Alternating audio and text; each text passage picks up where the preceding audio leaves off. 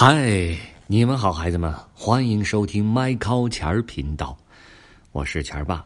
故事时间可又开始喽！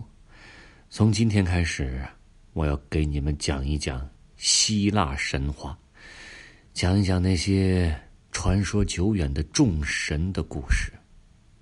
你们想听吗？那咱们从今天就开始好吗，孩子们？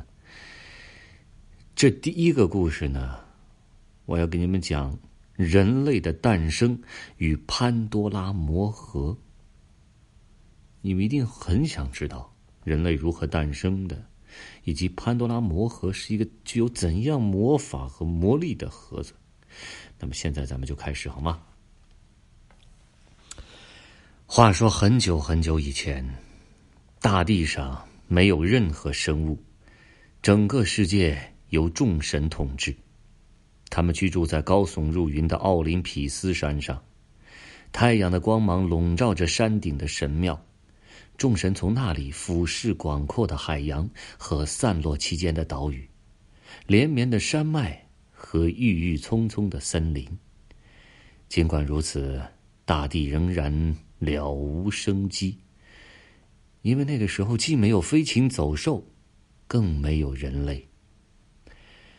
而众神之王宙斯，将普罗米修斯和他的弟弟厄比莫透斯派到了大地，命他们创造万物。厄比莫透斯开始创造动物，并赐给他们礼物。他创造了乌龟，赐给他们坚硬的龟壳；他创造了马，赐给他们尾巴和鬃毛；他创造了食蚁兽，赐给他们长鼻子。和比鼻子还长的舌头，他创造了鸟，赐给他们飞行的本领。不过，厄比莫透斯尽管有着精湛的手艺，他却没有他的哥哥普罗米修斯的智慧。正因为如此，普罗米修斯照看着厄比莫透斯的工作。等到弟弟创造了鸟类、昆虫和鱼等所有动物之后。他才开始创造最后的，也是最最重要的生物。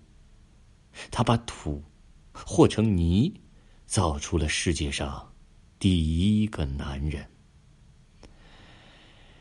他将像神一样，拥有两条腿和两只胳膊。其他动物用四条腿爬行，只能注视大地；而人类直立行走，他们将会仰望星空。普罗米修斯对自己的作品十分满意，但是这个时候，所有的礼物都用完了，没有什么能赐给人类的了。哦，天！啊，给他条尾巴吧，厄比莫透斯说。但是所有的尾巴都已经送出去了，那，那给他条长鼻子，厄比莫透斯又建议道。不过长鼻子已经给了大象。那就给他皮毛吧，厄比莫透斯继续说。但是所有的皮毛也已经用完了，怎么办呢，孩子们？突然间，普罗米修斯喊道：“我知道应该给他们什么了。”他爬上了奥林匹斯山，一直爬向天空啊！从太阳战车炙热耀眼的车轮边偷走了一缕微弱的火种。普罗米修斯把火种藏在一小堆草里，匆忙返回大地。没有神灵注意到他，也没有神发现他偷取了火种。可这个秘密并没有隐藏多久。当众神之王宙斯再次从奥林匹斯山俯视大地时，他看见了袅袅青烟和青烟下跳动着的红色和黄色的火焰。普罗米修斯，你都干了些什么？你把火的秘密传授给了那些、那些、那些泥做成的人。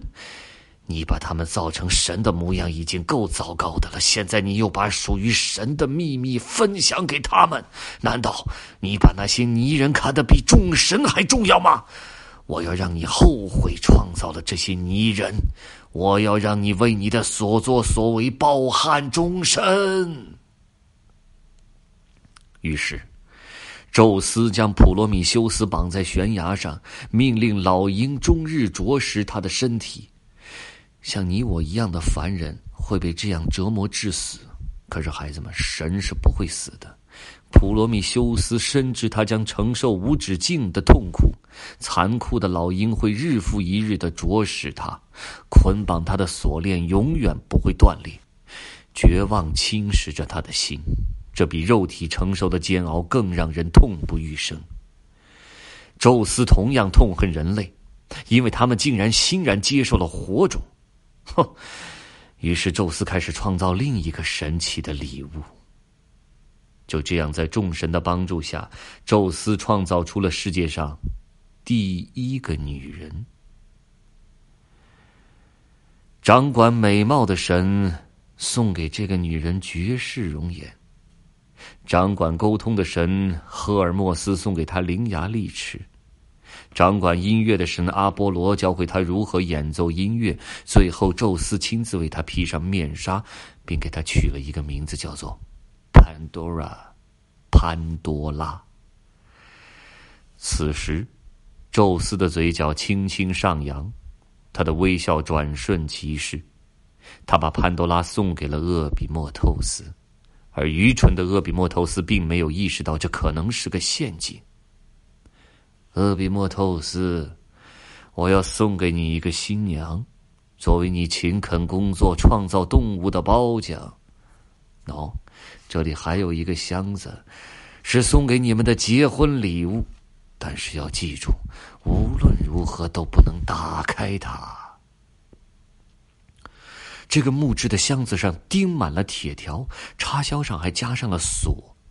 厄比莫透斯接过礼物，回到位于奥林匹斯山山脚的家里。他把木箱放在阴暗的角落，用毯子将它罩住，就把这件事抛在了脑后。毕竟有了潘多拉这么完美的新娘，谁还会想着什么箱子呢？是不是，孩子们？那时候。世间的生活美好又幸福，人们根本不知道何为悲伤，也没有尝过疾病和衰老的滋味。厄比莫透斯和潘多拉结婚了，两个人幸福的生活在一起。无论潘多拉有什么要求，厄比莫透斯都全力满足。有时候，潘多拉瞥见了角落里的箱子，就会忍不住说：“哼，多奇怪的结婚礼物呀！我们为什么不能把它打开呢？”别想为什么。记住了，千万不能碰它。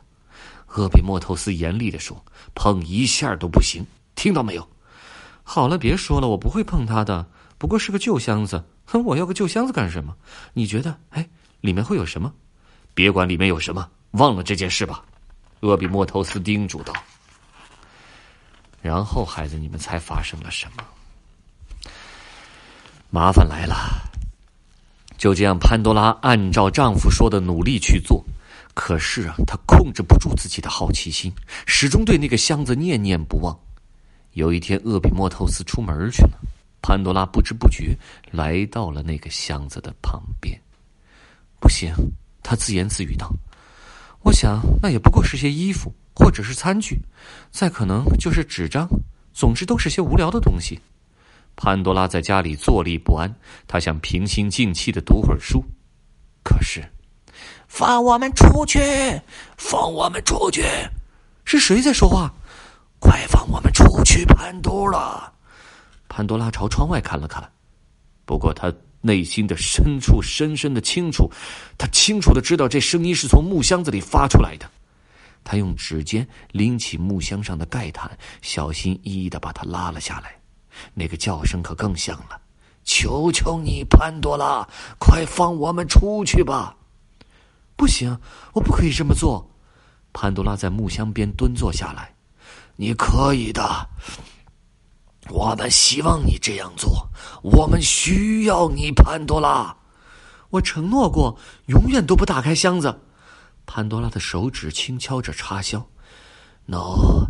钥匙就插在锁头上，这很容易，对吧？一个细小的声音咕哝道：“钥匙确实在那儿，是一把巨大的金色的钥匙。”不，不，我不能这么做。潘多拉不停的说服自己，但是你很想打开箱子，不是吗，潘多拉？为什么不呢？这不也是你的结婚礼物吗？啊，那这样吧，我们不出去，你往里面瞅一瞅，瞧一瞧，总可以吧？这又不会有什么害处。潘多拉的心慌乱的跳了起来，随着咔嗒一声，钥匙拧动了，然后是啪嚓，嚓嚓，插销拔掉了，砰的一声。那箱子盖被猛地掀开，一股冰冷而强劲的风冲了出来，将潘多拉撞倒在地。那风怒吼着在屋子里横冲直撞，它撕碎了窗帘，在上面留下了污浊的痕迹。接着，从箱子里爬出了许多东西，它们有的满身是肮脏的粘液，有的长着锋利的爪子和长长的鼻子，有的不停的咆哮。它们扭动着身体，恶心的让人不敢直视。我是疾病，其中一个说；我是残忍，另一个说；我是痛苦，这位是衰老；我是失望，这位是仇恨；我是嫉妒，哼，而他是战争。还有我，死亡。他用最微弱的声音嘟囔道。这些东西跳着、跑着、蠕动着，接二连三的从窗子逃了出去。他们所到之处，花朵枯萎，果实腐烂，就连天空也变成了污浊的黄色，大地哀嚎遍野。潘多拉吓坏了，孩子们，他用尽全身的力气将箱子盖上。不过，还有一个东西没有出来。不不，潘多拉。如果你把我关在箱子里，你闯的祸就无法弥补了。快让我出去！不，我不会再上你的当。潘多拉一边抽泣一边说：“可我是希望啊！”那个声音听起来很微弱。你放出去的那些东西将给世界带来巨大的不幸。如果没有我，人类将无法承受。潘多拉打开了箱子。像蝴蝶一样小巧的白色亮斑轻快的飞了出来，被风吹得东倒西歪。当它摇晃着飞出房间后，太阳露出了脸庞，光线虽然微弱，却使凋零的花园重现生机。被缚的普罗米修斯无力帮助自己创造的人类，他奋力挣扎扭动，却无法挣脱铁链的束缚。哭喊声不绝于耳，人类将再也享受不到舒适和安宁的生活，他们将变得刻薄、胆小、贪婪和愁苦，他们都将死去，然后变成鬼魂，生活在冰冷黑暗的冥界。想到这儿，普罗米修斯悲痛欲绝。忽然，他瞥见了一个白色的亮斑，那像蝴蝶一样轻巧的亮斑触碰着他的胸膛。希望在他的心里停住，他忽然感受到了力量，那是勇气带来的力量。他确信他的命运不止于此，不管今天有多么痛苦，明天仍有可能会变好。普罗米修斯想，也许会有那么一天，有人怜悯我，会帮我解开束缚我的锁链，还我自由。我相信，一定会有那么一天的。老鹰用锋利的喙啄向普罗米修斯胸前晃动的亮斑，却没有来得及捉到它。